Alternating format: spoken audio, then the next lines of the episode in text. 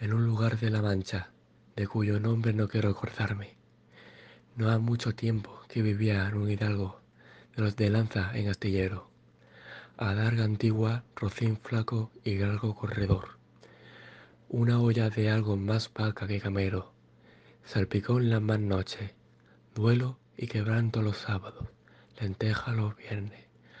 algún palomino de añadidura los domingos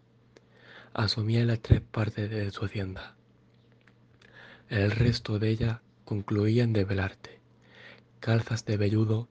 para las fiestas con sus pantuflos de lo mismo. Los días de entre semana se honraba por su vellorí de lo más fino. Tenía en su casa una ama que pasaba de los cuarenta y una sobrina que no llegaba a los veinte y un mozo de campo y plaza que así ensillaba el rocín como tomaba la podadera. Frísaba, la edad de nuestro hidalgo con los cincuenta años, era de la complexión recia, seco de carnes, enjunto de rostro, gran madrugador y amigo de la caza. Quieren decir que tenía el sobrenombre de Quijada o Quesada. Que en esto hay alguna diferencia en los autores que de este caso escriben aunque por conjeturas verosímiles se deja entender que se llama Quijana. Pero esto importa poco a nuestro cuento. Basta que en la narración de él no se salga un punto de la verdad. Y más cuando llegaba a leer aquellos requiebros y cartas de desafío, donde en muchas partes hallaba escrito la razón de la sin razón que a mi razón se hace, de tal manera mi razón enflaquece que con razón me quejo de la vuestra fermosura. Y también cuando leía los altos cielos que de vuestra divinidad divinamente con las estrellas se fortifican y os hacen merecedora del merecimiento que merece la vuestra grandeza. Con estas y semejantes razones perdía el pobre caballero el juicio, y desde la base por entenderlas y desentrañarles el sentido, que no se lo sacara ni las entendiera el mismo Aristóteles, se necesitaba para solo ello. No estaba muy bien con las heridas que don Belianis daba y recibía, porque se imaginaba que por grandes maestros que le hubiesen curado, no dejaría de tener el rostro y todo el cuerpo lleno de cicatrices y señales. Pero con todo alababa en su autor aquel acabar su libro con la promesa de aquella inacabable aventura. Y muchas veces le vino deseo de tomar la pluma y darle fin al pie de la letra como allí se promete. Y sin duda alguna lo hiciera y aun saliera con ello, si otros mayores y continuos pensamientos no se lo estorbaron. Tuvo muchas veces competencias con el cura de su lugar, que era hombre docto graduado en Sigüenza, sobre el cual había sido mejor caballero, Palmerín de Inglaterra o Amadís de Gaula, más maese Nicolás, barbero del mismo pueblo, decía que ninguno llegaba al caballero de Febo, y que si alguno se le podía comparar, era don Galaor, hermano de Amadís de Gaula, porque tenía muy acomodada condición para todo que no era caballero melindroso, ni tan llorón como su hermano, y que en lo de la valentía no le iba en zaga.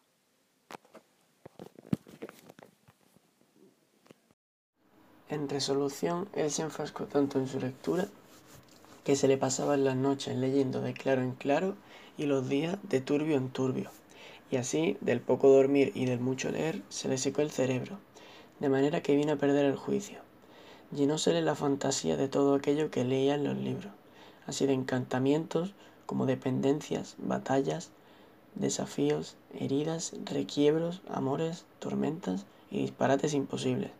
y asentósele de tal modo en la imaginación que era verdad toda aquella máquina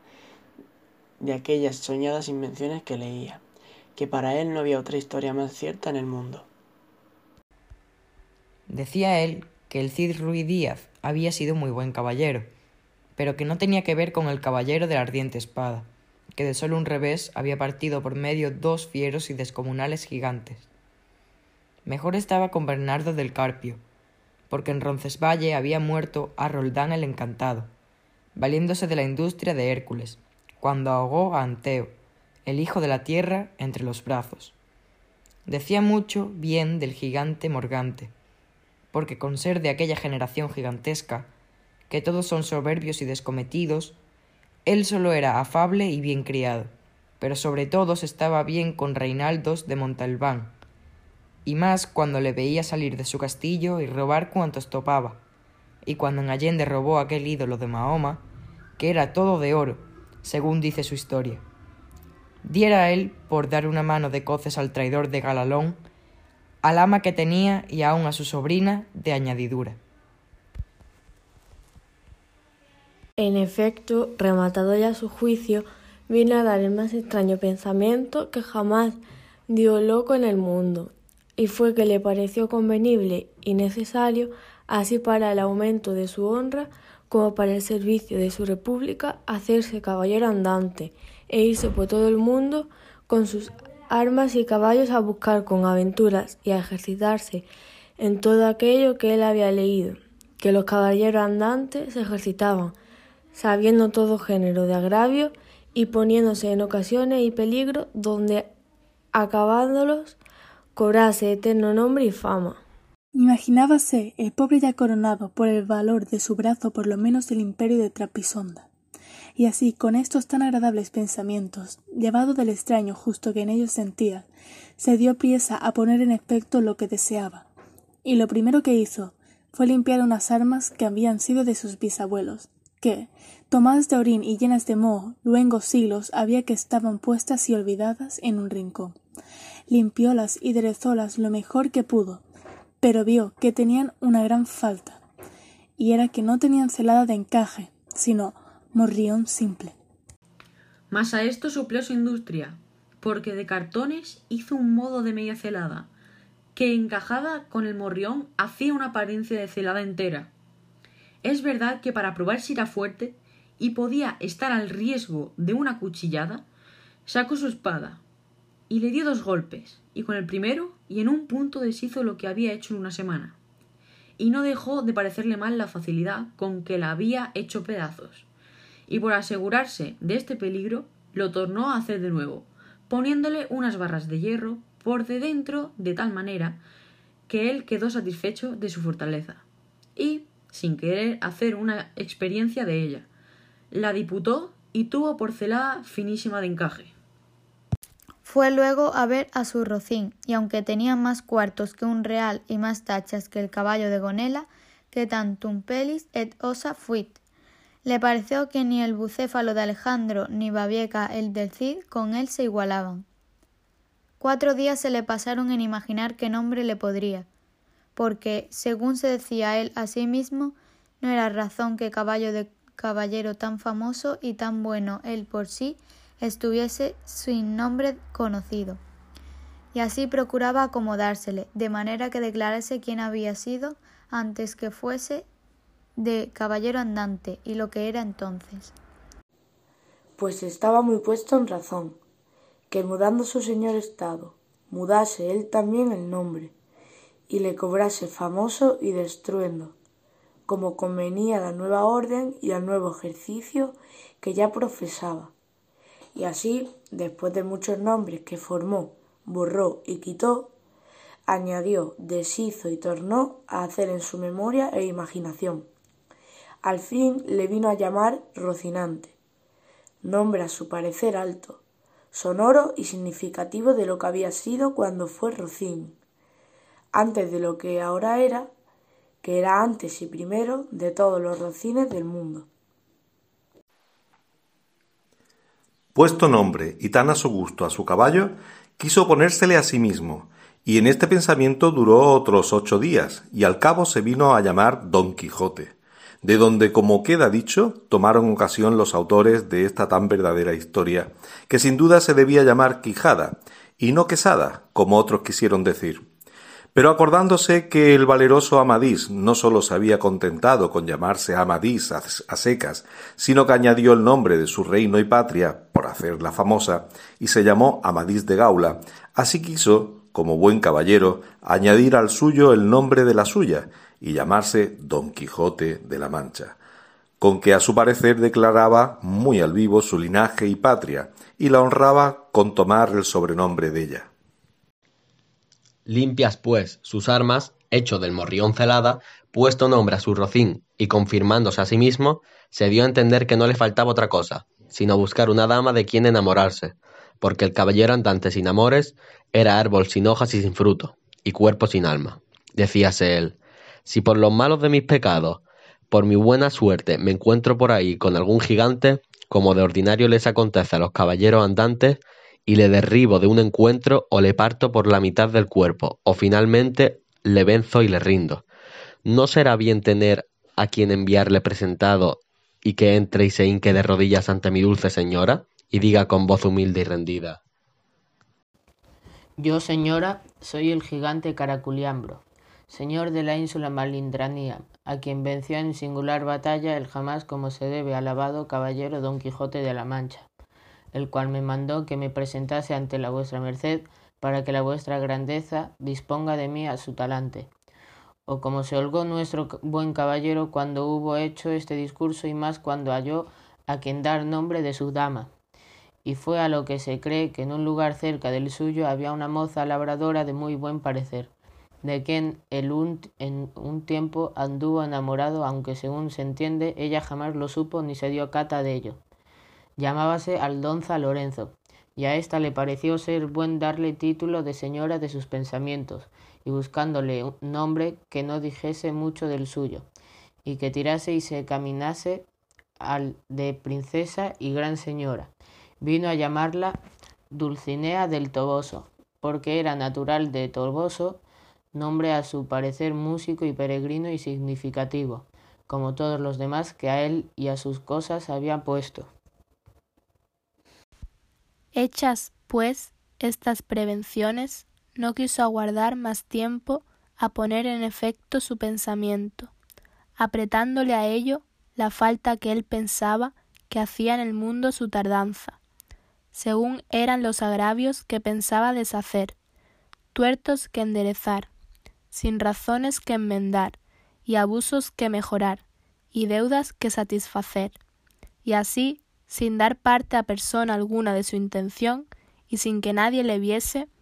una mañana antes del día, que era uno de los calurosos del mes de julio, se armó de todas sus armas, subió sobre Rocinante, puesta su mal compuesta celada, embrazó su ardaga, tomó su lanza, y por la puerta falsa de un corral salió al campo con grandísimo contento y alborozo de ver con cuánta facilidad había dado principio a su buen deseo. Mas apenas se vio en el campo cuando le asaltó un pensamiento terrible, y tal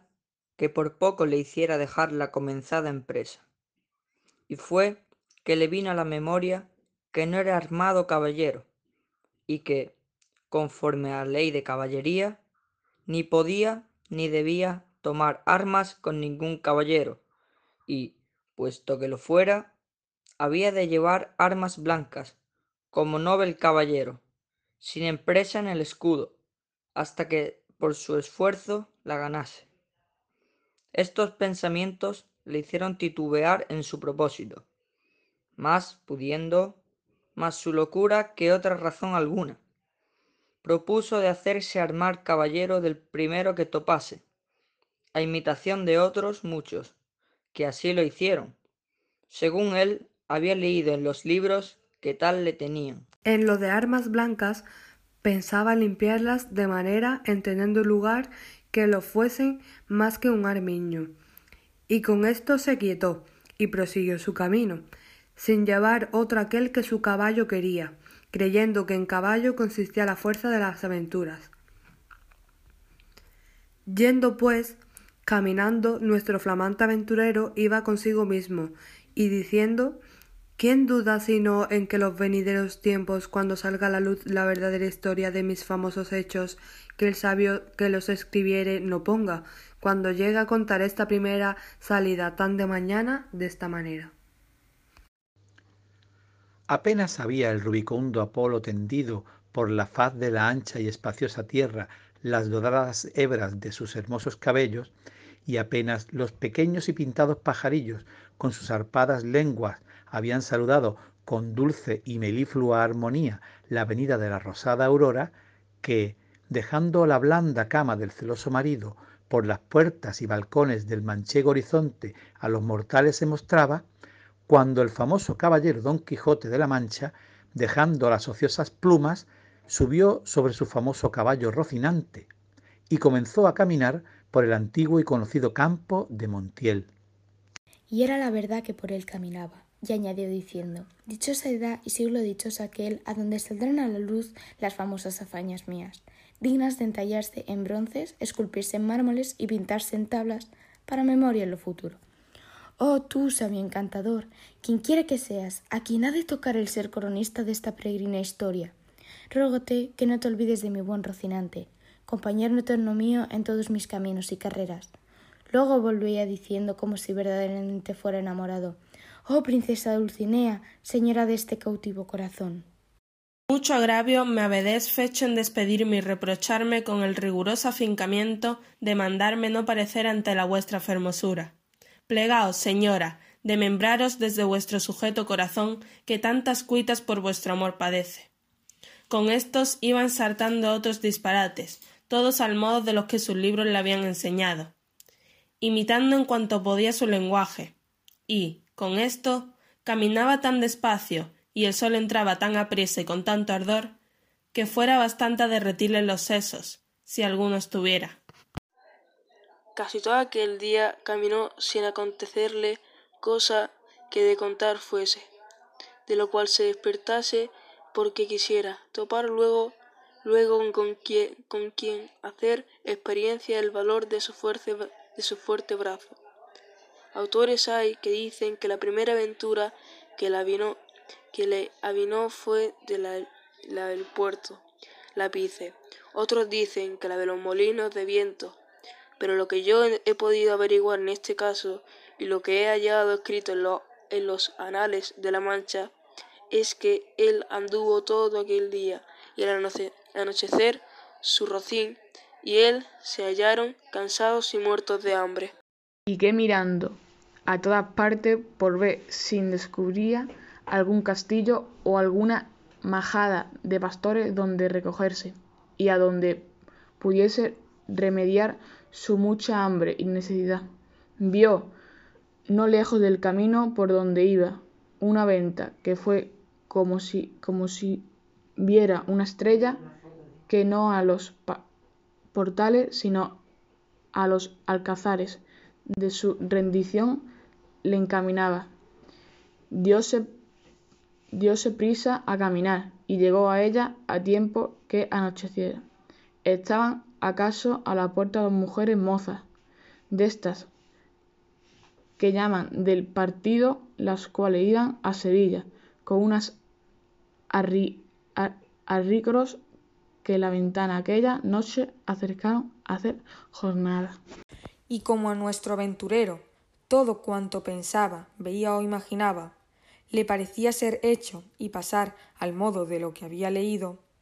luego que vio la venta, se le representó que era un castillo con sus cuatro torres y chapiteles de luciente plata,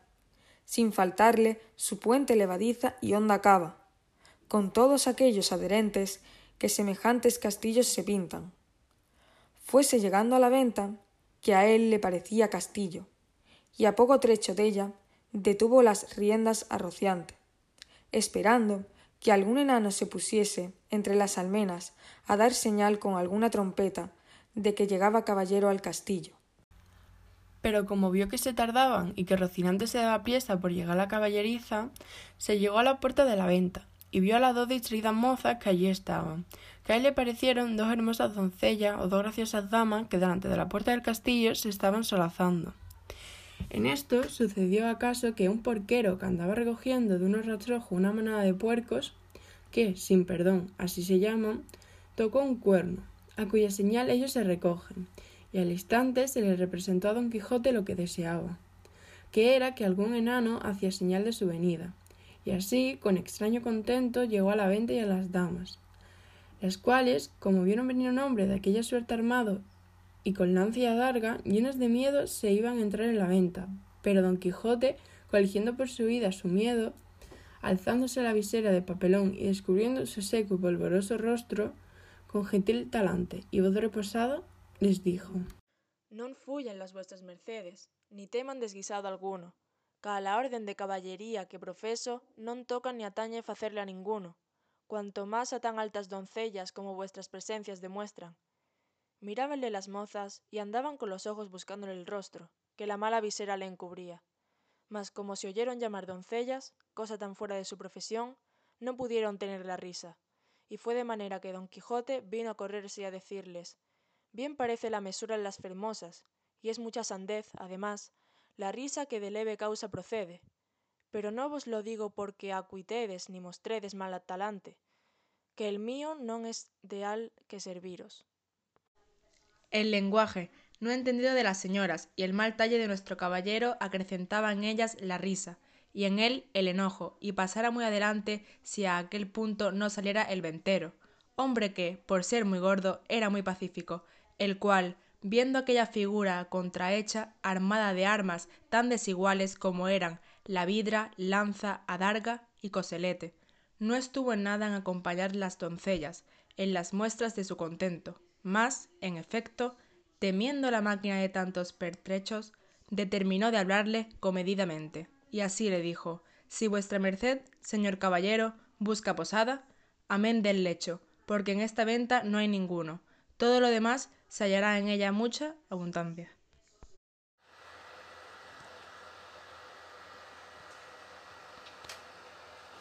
Viendo don Quijote la humildad del alcaide de la fortaleza,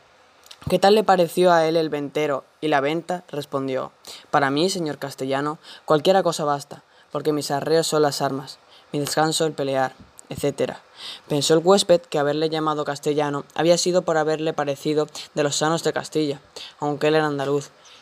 y de los de la playa de Sanlúcar, no menos ladrón que cargo, ni menos maleante que estudiante paje, y así le respondió. Según eso, las camas de vuestra merced serán duras peñas, y su dormir siempre velar. Y siendo así, bien se puede apear con seguridad de hallar una choza ocasión y ocasiones para no dormir en todo un año, cuanto menos en una noche. Y, diciendo esto, fue a tener el estribo a don Quijote, el cual se apeó con mucha dificultad y trabajo, como aquel que en todo aquel día no se había desayunado. Dijo luego al huésped que le tuviese mucho cuidado de su caballo, porque era la mejor pieza que comía pan en el mundo. Míronle el ventero y no le pareció tan bueno como don Quijote decía, ni aun la mitad, y acomodándole en la caballeriza,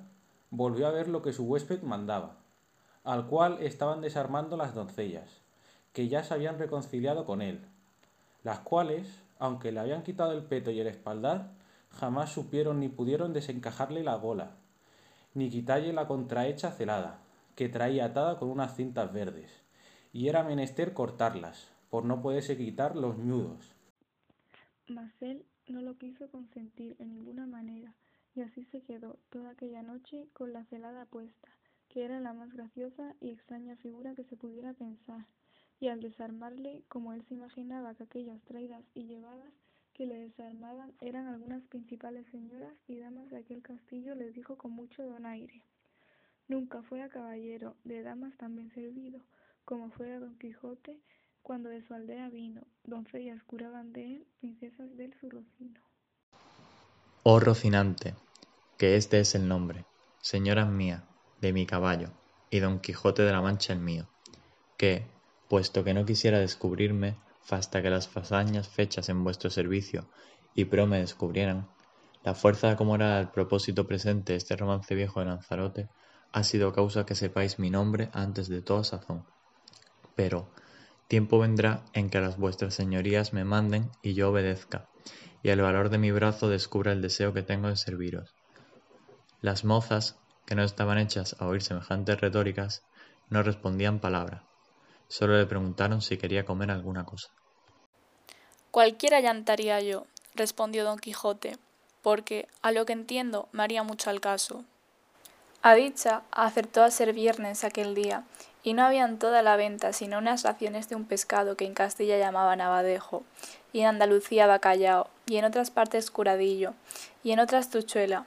Preguntáronle si por ventura comería su merced truchuela, que no había otro pescado que dalle a comer. Como haya muchas truchuelas, respondió don Quijote, podrán servir de una trucha, porque eso se me da que me den ocho reales en sencillos que en una pieza de ocho. Cuanto más que podría ser que fuesen estas truchuelas como la ternera, que es mejor que la vaca, y el cabrito que el cabrón. Pero, sea lo que fuere, venga luego, que el trabajo y peso de las armas no se puede llevar sin el gobierno de las tripas. Pusiéronle la mesa a la puerta de la venta, por el fresco, y trújole el huésped una porción del mal remojado y peor cocido bacalao, y un pan tan negro y mugriento como sus armas. Pero era materia de grande risa verle comer, porque, como tenía puesta la celada y alzada la visera, no podía poner nada en la boca con sus manos si otro no se lo daba y ponía, y ansí una de aquellas señoras servía de este menester. Mas el darle de beber no fue posible, ni lo fuera si el ventero no horadara una caña, y puesto el un cabo en la boca, por el otro le iba echando el vino.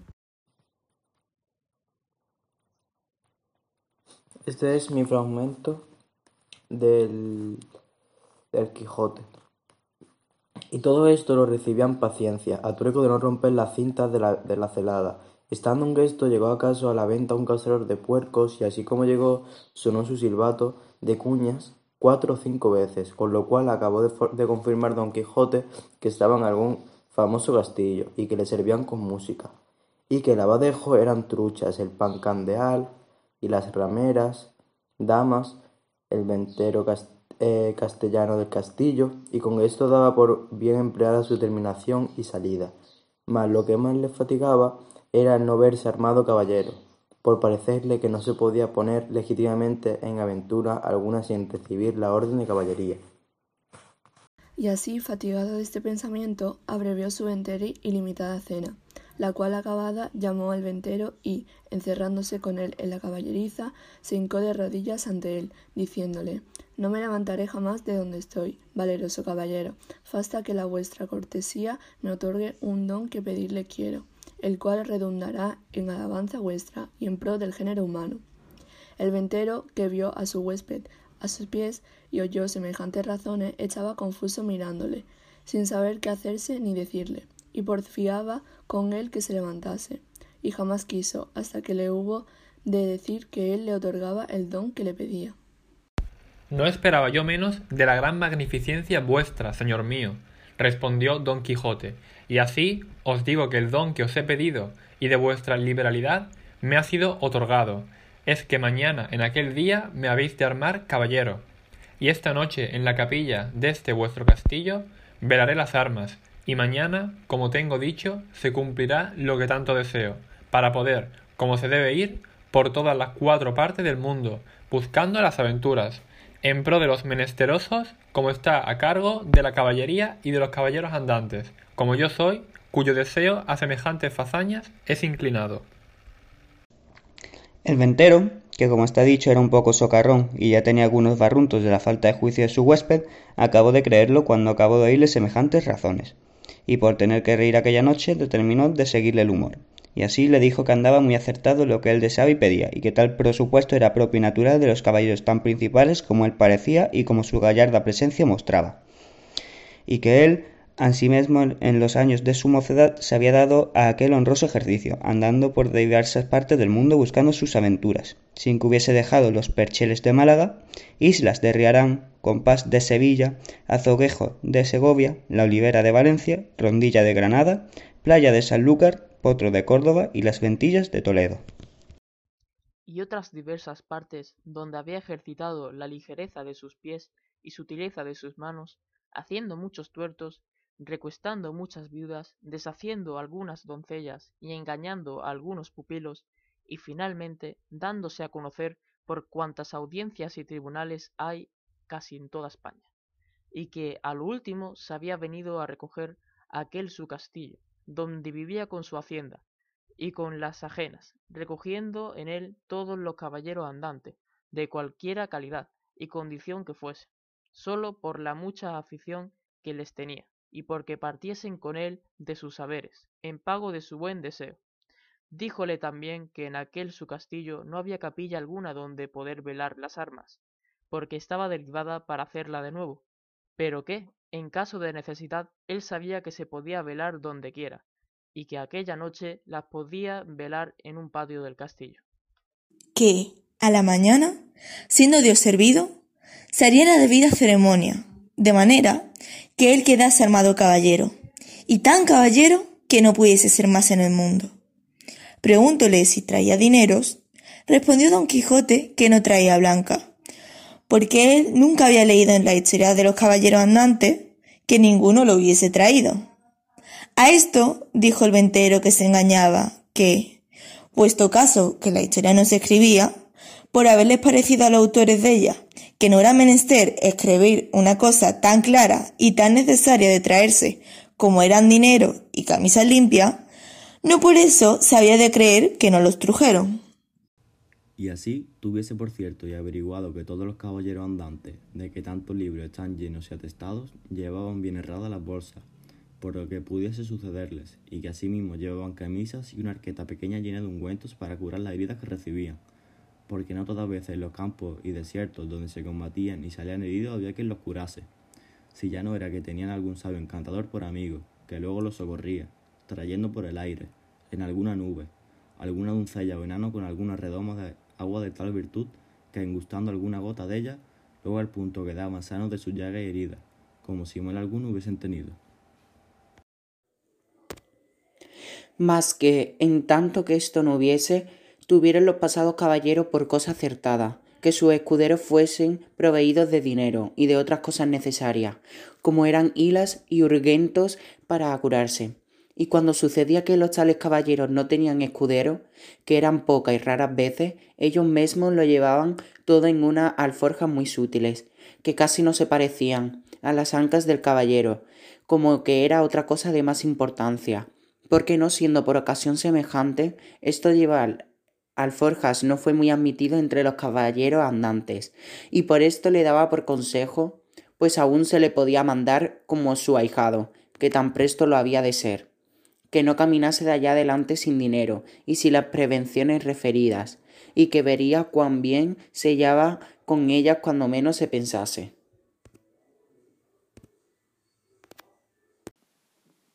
Prometióle don Quijote de hacer lo que se le aconsejaba, con toda puntualidad, y así se dio luego orden como velase las armas en un corral grande que a un lado de la venta estaba,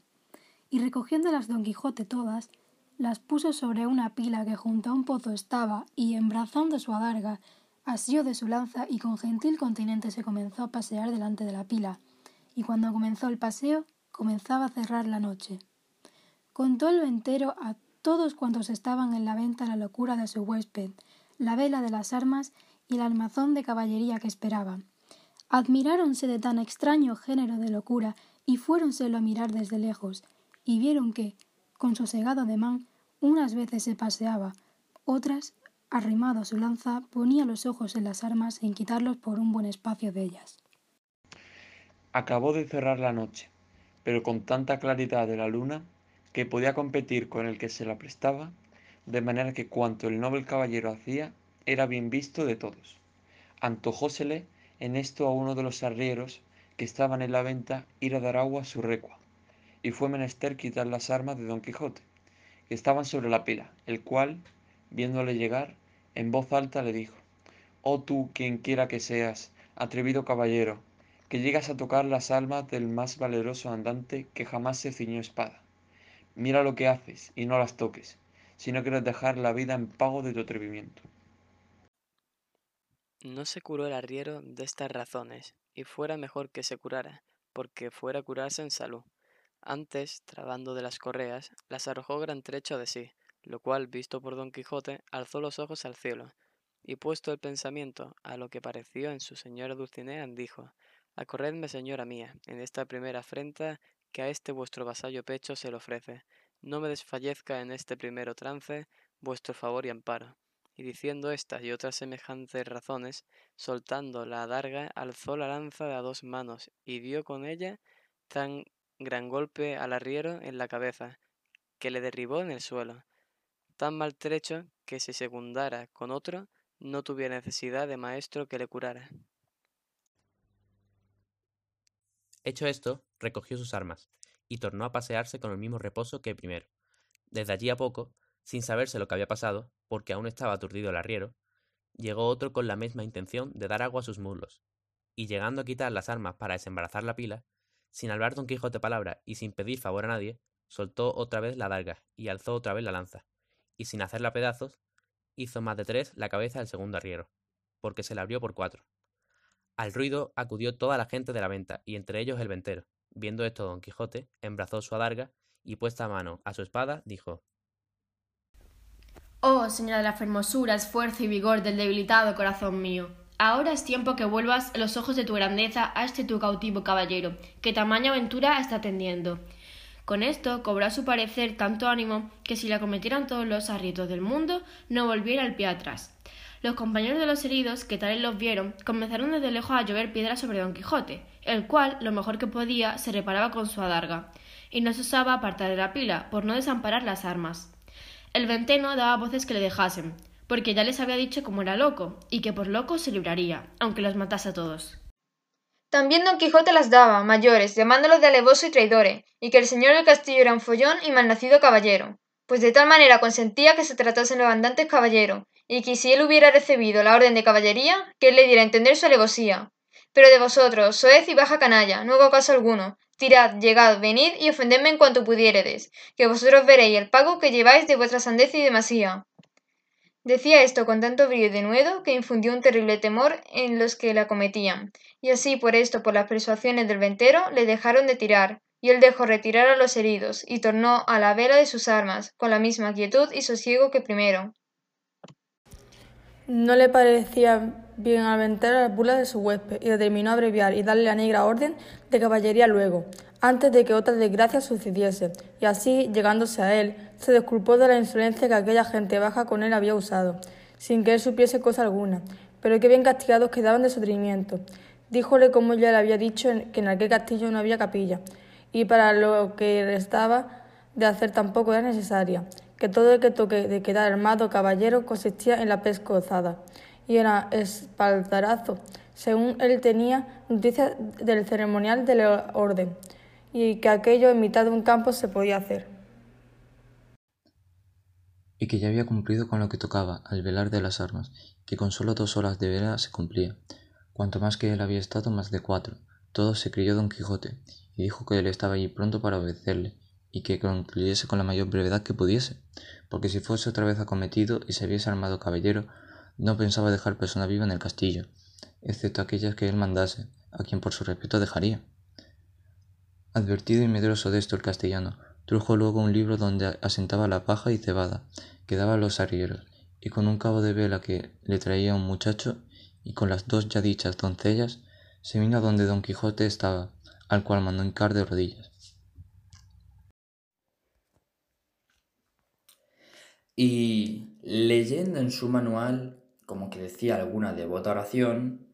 en mitad de la leyenda alzó la mano y diole sobre el cuello un buen golpe, y tras él, con su mesma espada, un gentil espaldarazo,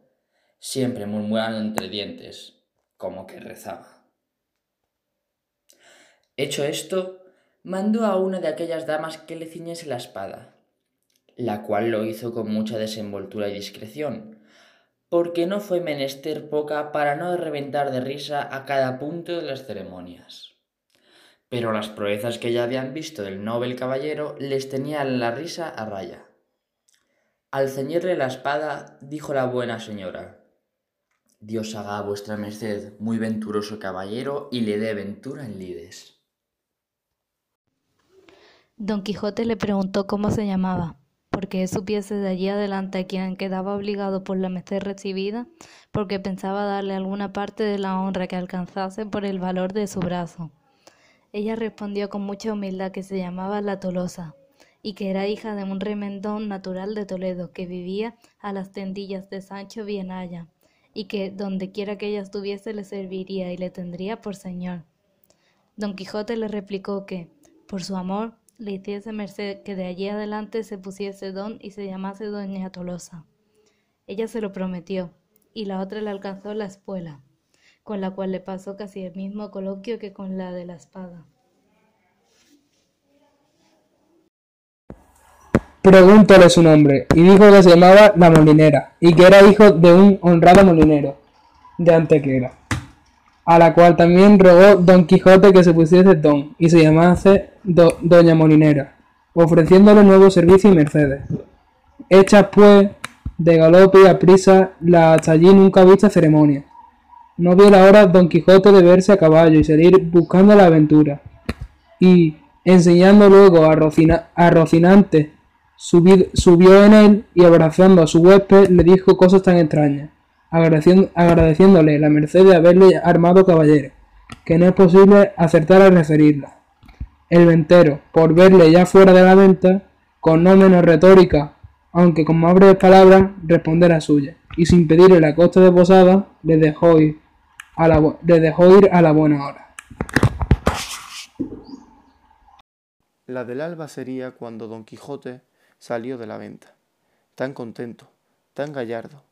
tan alborozado por verse ya armado caballero, que el gozo le reventaba por las cinchas del caballo. Mas, viniéndole a la memoria los consejos de su huésped cerca de las prevenciones tan necesarias que había de llevar consigo, especial la de los dineros y camisas, determinó volver a su casa y acomodarse de todo, y de un escudero, haciendo cuenta de recibir a un labrador vecino suyo,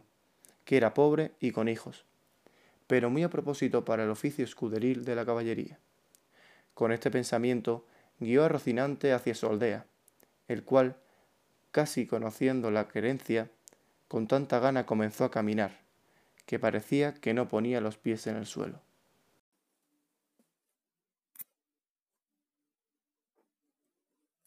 No había andado mucho cuando le pareció que a su diestra mano, de la espesura de un bosque que allí estaba, salían unas voces delicadas, como de persona que se quejaba. Y apenas las hubo oído cuando dijo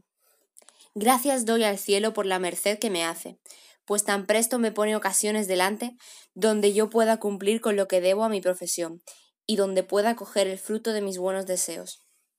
Estas voces, sin duda, son de algún menesteroso o menesterosa, que ha menester mi favor y ayuda. Y volviendo las riendas, encaminó a Rocinante hacia donde le pareció que las voces salían. Y a pocos pasos que entró por el bosque, vio atado una yegua a una encina, y atado en otra a un muchacho, desnudo de medio cuerpo arriba,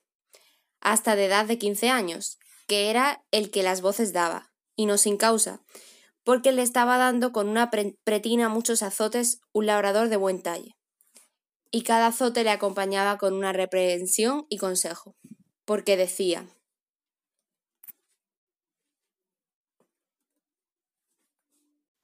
La lengua queda y los ojos listos. Y el muchacho respondía No la haré otra vez, señor mío, por la pasión de Dios, que no la haré otra vez. Y yo prometo de tener de aquí adelante más cuidado con el hato. Y viendo don Quijote lo que pasaba, con voz airada dijo Descortés caballero, Mal parece tomaros con quien defender no se puede.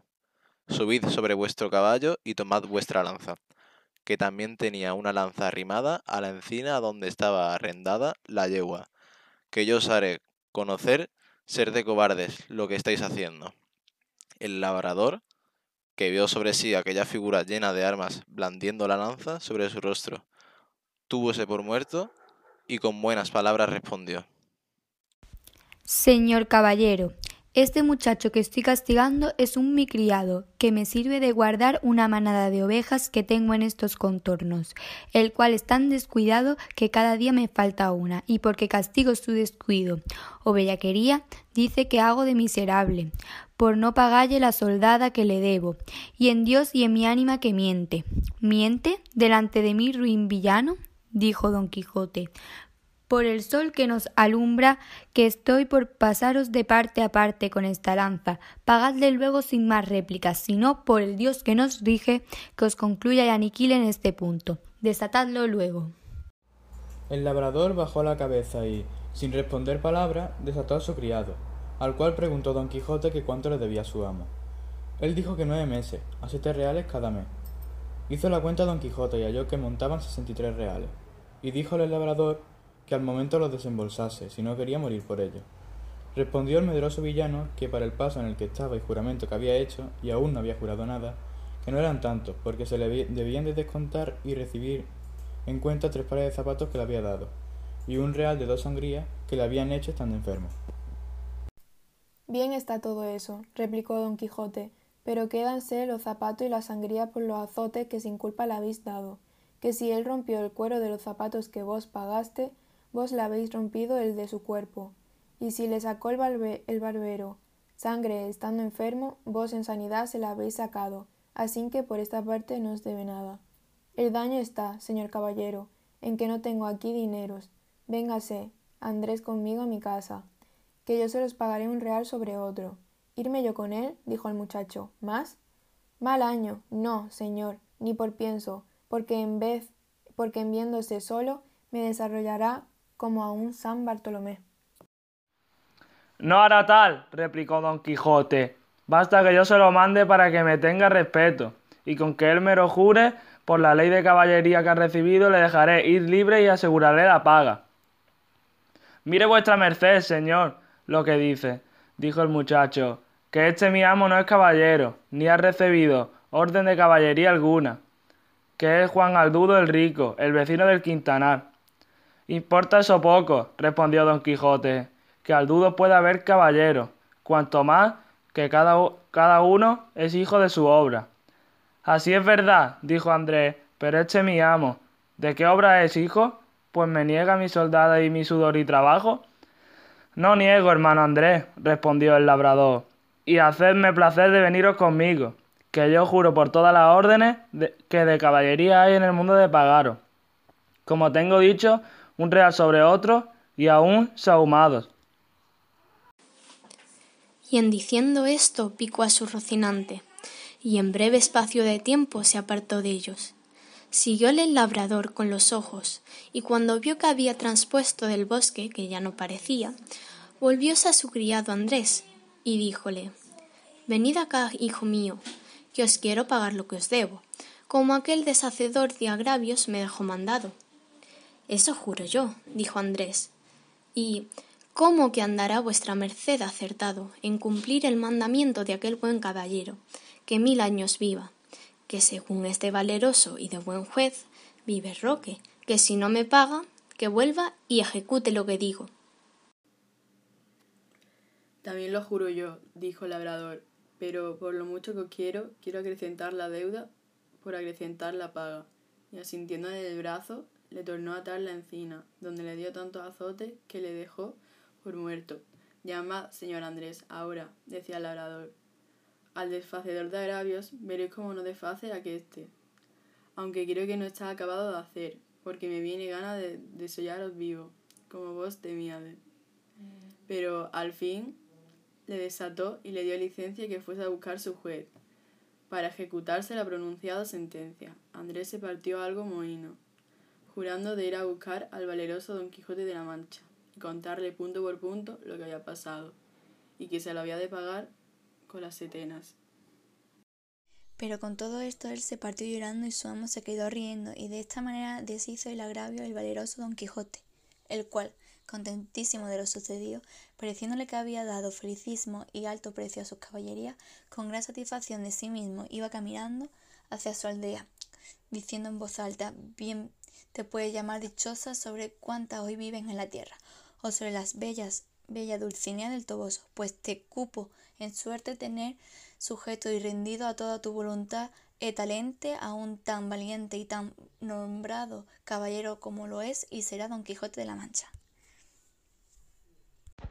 El cual, como todo el mundo sabe, ayer escribió la orden de caballería, y hoy ha desfecho el mayor tuerto y agravio que formó la sin razón y cometió la crueldad, Hoy quito el látigo de la mano a aquel despiadado enemigo que tan sin ocasión vapulaba a aquel delicado infante. En esto llegó un camino que en cuatro se dividía, y luego se le vino a la imaginación las encrucijadas donde los caballeros andantes se ponían a pensar cuál camino de aquellos tomarían, y por imitarlo estuvo un rato quedo, y al cabo de haberlo muy bien pensado, soltó a la rienda a Rocinante, dejando a la voluntad del Rocín la suya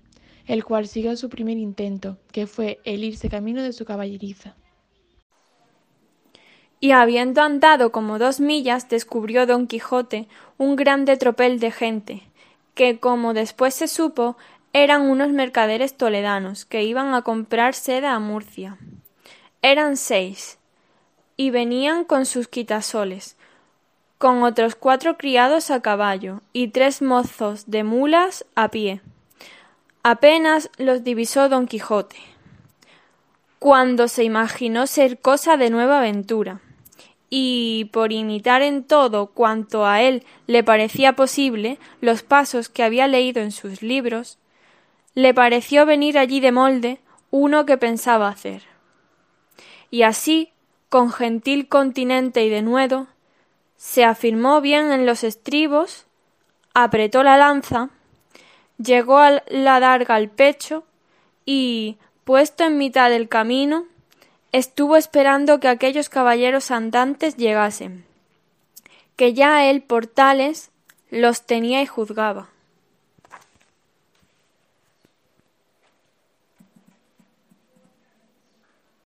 Y cuando llegaron a trecho que se pudieron ver y oír, levantó don Quijote la voz, y con ademán arrogante dijo Todo el mundo se tenga. Sí, todo el mundo no confiesa que no hay en el mundo todo doncella más hermosa que la emperatriz de la Mancha, la sin par Dulcinea del Toboso. Paráronse los mercaderes al son de estas razones, y a ver la extraña figura del que las decía, y por la figura y por la razón. Luego echaron de ver la locura de su dueño, más quisieron ver despacio en que paraba aquella confesión que se les pedía, y uno de ellos, que era un poco burlón y muy mucho discreto, le dijo Señor caballero, nosotros no conocemos quién sea esa buena señora que decís, mostrándonosla que si ella fuere de tanta hermosura como significáis, de buena gana y sin apremio alguno confesaremos la verdad que por parte vuestra no es pedida. Si os la mostrara, replicó don Quijote, ¿qué hicierais vosotros en confesar una verdad tan notoria? La importancia está en que sin verla lo habéis de crecer, confesar, afirmar y jurar y defender, donde no conmigo sois en batalla, gente descomunal y soberbia, que ahora vengáis uno a uno como pide la orden de caballería, ahora todos juntos, como es costumbre y mala usanza de las buenas realea, aquí os aguardo y espero confiado en la razón que de mi parte tengo. Señor caballero, replicó el mercader, suplico a vuestra merced que en nombre de todos estos príncipes que aquí estamos, que porque no encarguemos nuestras conciencias confesando una cosa por nosotros jamás vista ni oída, y más siendo tan en perjuicio de la emperatriz y reinas de Alcarría y Extremadura, que vuestra merced sea servido de mostrarnos algún retrato de esa señora, aunque sea tamaño como un grano de trigo, que por el hilo se sacará el ovillo, y quedaremos con esto satisfecho y seguro, y vuestra merced quedará contento y pagado. Y aunque creo que estamos ya tan de su parte que, aunque su retrato nos muestre que es tuerta de un ojo y que del otro le emana berbellón y piedra azufre, con todo eso, por complacer a vuestra merced, diremos en su favor todo lo que quisiere. No le emana, canalla infame, respondió don Quijote, encendido en cólera. No le emana, digo, eso que decís, sino ámbar y galia entre algodones, y no es tuerta ni corcovada, sino más derecha con uso de guadarrama. Pero vosotros pagaréis la grande blasfemia que habéis dicho contra tamaña verdad, como es la de mi señora. Y, en diciendo esto, arremetió con la lanza baja, contra el que le había dicho, con tanta furia y enojo, que si la buena suerte no hiciera que en la mitad del camino tropezara y cayera Rocinante, lo pasara mal el atrevido mercader. Cayó Rocinante y fue rodando su amo una buena pieza por el campo, y queriéndose levantar jamás pudo. Tal embarazo le causaban la lanza, adarga, espuelas y celada, con el peso de las antiguas armas.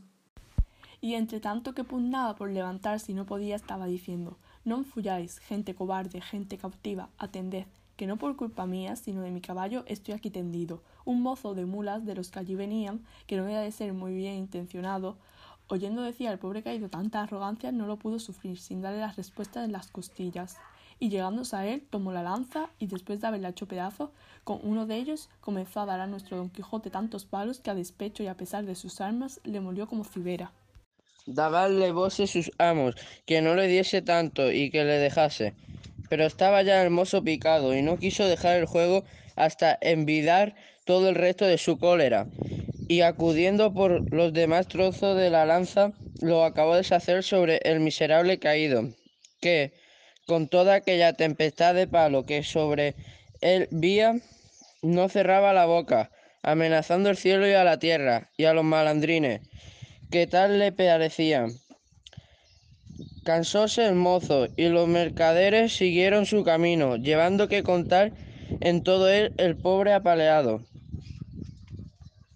El cual, después que se vio solo, tornó a probar si podía levantarse, pero si no lo pudo hacer cuando sano y bueno, ¿cómo lo haría molido y casi deshecho? Y aún se tenía por dichoso, pareciéndole que aquella era propia desgracia de caballero andante, y toda la atribuía a la falta de su caballo, y no era posible levantarse, según tenía abrumado todo el cuerpo.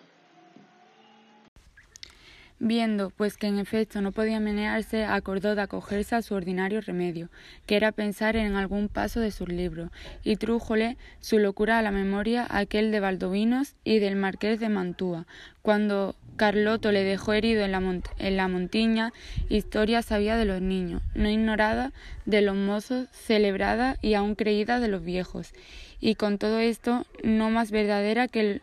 que los milagros de Mahoma. Esta pues le pareció a él que le venía de molde para el paso en que se hallaba, y así, con muestra de grande sentimiento, se comenzó a volcar por la tierra y a, decir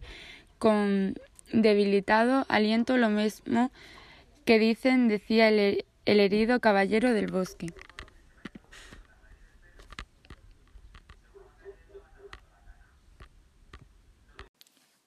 ¿Dónde estás, señora mía? ¿Que no te duele mi mal? ¿O no lo sabes, señora? ¿O eres falsa y desleal?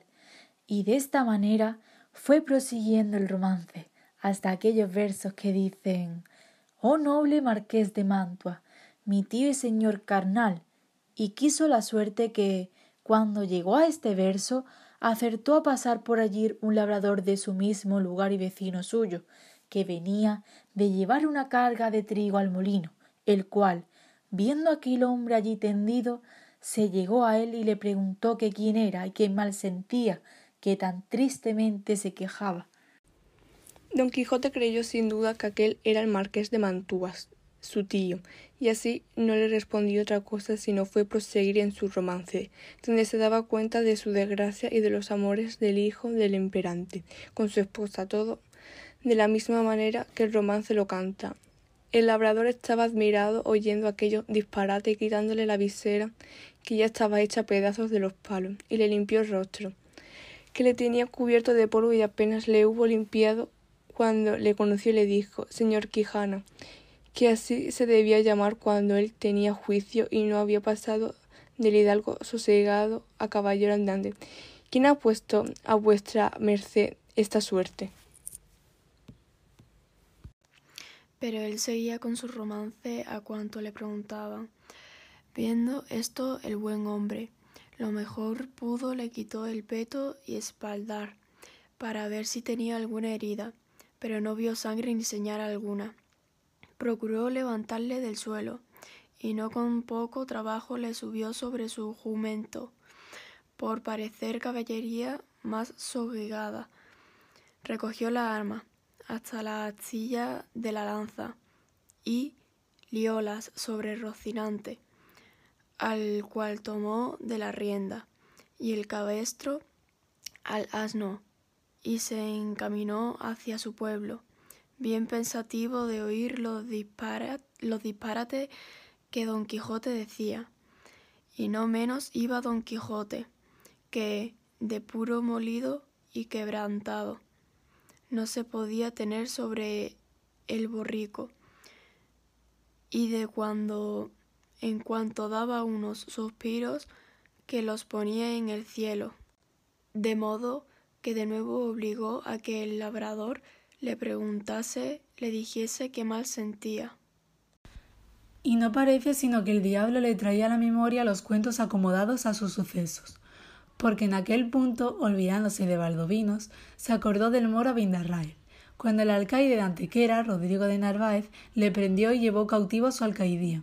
De suerte que cuando el labrador le volvió a preguntar que cómo estaba y qué sentía, le respondió las mismas palabras y razones que el cautivo Bencerraje respondía a Rodrigo de Narváez, del mismo modo que él había leído la historia en la Diana de Jorge de Montemayor,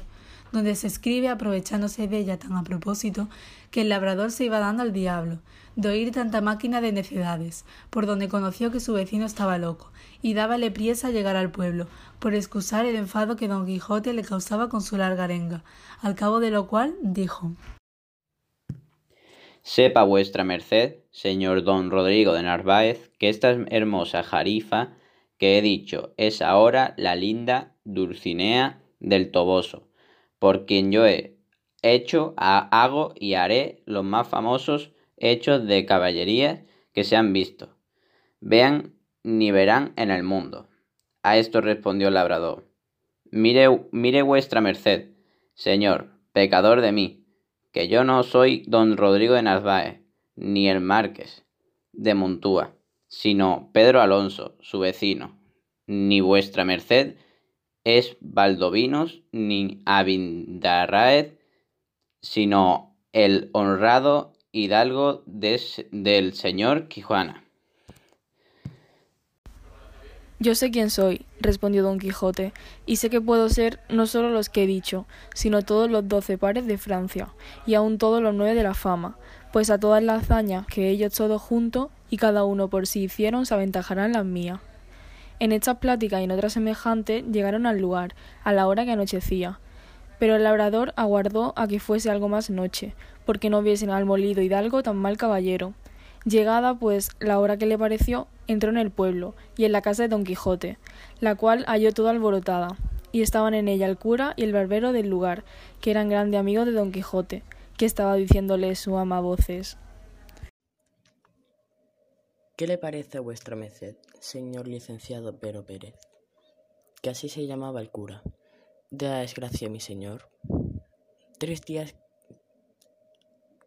Tres días que no parece en él. Ni el rocín ni la darga, eh, ni la lanza, ni las armas. Desventurada de mí, que me doy a entender, y así ello la verdad como nací para morir. Que estos malditos libros de caballerías que él tiene y suele leer tan, tan de ordinario, le han vuelto el juicio que ahora me acuerdo haberle oído muchas veces hablando entre sí que había que quería hacerse caballero andante e irse a buscar las aventuras por esos mundos. Encomendados sean Satanás a Satanás y a Barrabás tales libros, que así han echado a perder el más delicado entendimiento que había en toda la mancha.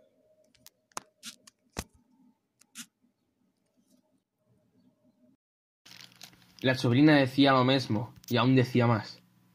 Sepa, señor maese Nicolás, que este era el hombre del barbero,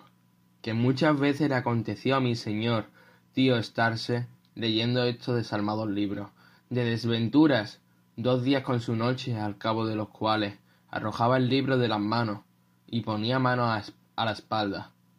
y andaba cuchilladas con las paredes y cuando estaba muy cansado decía que había muerto a cuatro gigantes cuatro torres y el sudor que sudaba del cansancio. Decía que era sangre de la ferida que había recibido en la batalla. Y bebíase luego un gran jarro de agua fría y quedaba sano y sosegado diciendo que aquella era una, una preciosísima de bebida que le había traído el sabio Esquife, un grande encantador y amigo suyo. Mas yo me tengo la culpa de todo, que no avise a vuestras mercedes de los disparates de mi señor tío, para que lo remediaran antes de llegar a lo que ha llegado, y quemaran todo esto descomulgados libros, que tienen mucho que bien merecen ser abrazados como si fuesen de hereje. Esto digo yo también, dijo el cura, y a fe que no se pase el día de mañana sin que de ellos no se hagan acto público y sean condenados al fuego, porque no den ocasión a quien los leyere de hacer lo que mi buen amigo debe de haber hecho. Todo esto estaban oyendo el, labrador y don Quijote con que acabó con que acabó de entender el labrador la enfermedad de su vecino y así comenzó a decir a voces. Abran vuestras mercedes al señor Valdovinos y al señor Marqués de Mantua, que viene malferido, y al señor Moro Abindarráez, que trae cautivo el valeroso Rodrigo de Narváez, alcaide de Antequera. A estas voces salieron todos, y como conocieron los unos a su amigo, las otras a su amo y tío, que aún no se había apeado del jumento porque no podía, corrieron a abrazarle. Él dijo, Ténganse todos, que vengo malferido por culpa de mi caballo. Llévenme a mi lecho y llámese, si fuere posible, a la sabia Urganda, que cure y cate de mis feridas. Mira, Enora Maza, dijo a este punto el ama, si me decía a mí bien mi corazón del pie que cojeaba mi señor. Suba vuestra merced en buen hora, que, sin que venga esa Urganda, le sabremos aquí curar.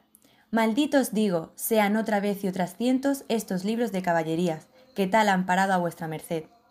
Lleváronle luego a la cama, y catándole las feridas no le hallaron ninguna. Y él dijo que todo era molimiento, por haber dado una gran caída con Rocinante, su caballo, combatiéndose con diez jayanes, los más desaforados y atrevidos que se pudieran fallar en gran parte de la tierra. Ta, ta, dijo el cura, ¿jayanes hay en la danza? Para mi santiguada que yo los queme mañana antes que llegue la noche. Hiciéronle a don Quijote mil preguntas, y a ninguna quiso responder otra cosa sino que le diesen de comer y le dejasen dormir, que era lo que más le importaba. Hízose así, y el cura se informó muy a la larga del labrador del modo que había hallado a don Quijote. Él se lo contó todo, con los disparates que al hallarle y al traerle había dicho, que fue poner más deseo en el licenciado de hacer lo que otro día hizo, que fue llamar a su amigo el barbero maese Nicolás, con el cual se vino a casa de don Quijote.